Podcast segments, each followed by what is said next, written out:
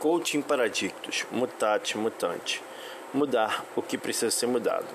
A jornada da recuperação. Episódio de hoje: Auxílio profissional, ato de amor e confiança.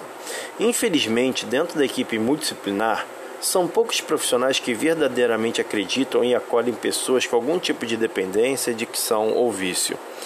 Poucos profissionais acreditam na capacidade do alcoólatra e ou do adicto de dedicarem à recuperação assim que começa um processo. Para eles, a recaída é fator de tempo, uma vez que é recorrente durante a vida dos dependentes, viciados, adictos. Para eles, são raros que conseguem permanecer abstinente após iniciado o processo de recuperação.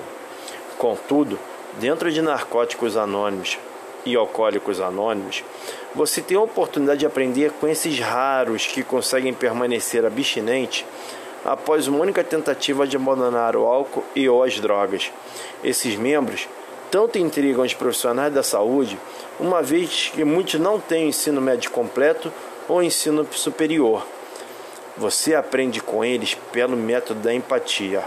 A dor ou sofrimento que você sente, eu já senti, e é possível superar para seguir em frente. Outra curiosidade deles que a maioria desses raros alcoólatras ou adictos nunca esteve internado em uma clínica de recuperação ou reabilitação, muito menos em comunidade terapêutica. Eles adotam um método muito simples que consiste na disciplina, regra, obediência, empenho, dedicação, propósito, renúncia, escolhas, capacidade de superar desafios, enxergar como dádiva os obstáculos apresentados pela vida e o crescimento espiritual através do serviço abnegado. Com eles, você aprende que servir é fazer a coisa certa pelo motivo certo. O ponto comum de quem trabalha na área da saúde com alcoólatras e ou adictos, destas raras pessoas que desconhecem a recaída, está no fato de que tudo começa com um sincero querer mudar. A maioria dos tratamentos baseados na abstinência está na adesão voluntária ao tratamento, pois o querer se tratar facilita a conscientização.